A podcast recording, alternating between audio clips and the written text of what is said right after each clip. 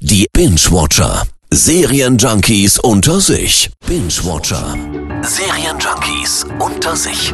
Und der Kollege Fabian Baron ist wieder bei mir. Heute Fabian mit Undercover. Jawohl, die zweite Staffel ist frisch raus und wie die erste richtig spannend.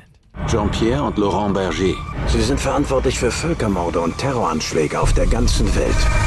Was ist der Plan?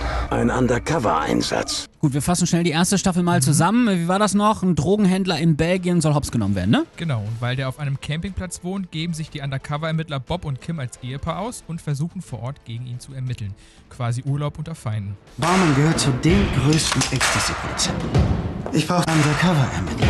Um was geht's dann jetzt in Staffel 2 mal so ganz spoilerfrei? Ich versuch's, Bob und Kim ermitteln wieder, aber hauptsächlich an einem anderen Fall. Es geht jetzt um illegalen Waffenhandel und die Spur führt mal wieder nach Belgien.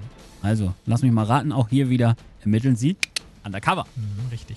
Und sie ist genauso spannend wie die erste Staffel. Von Anfang an hatte ich wieder das Gefühl, dass der Schwindel jederzeit aufliegen kann. Du bist jetzt einer von uns, klar.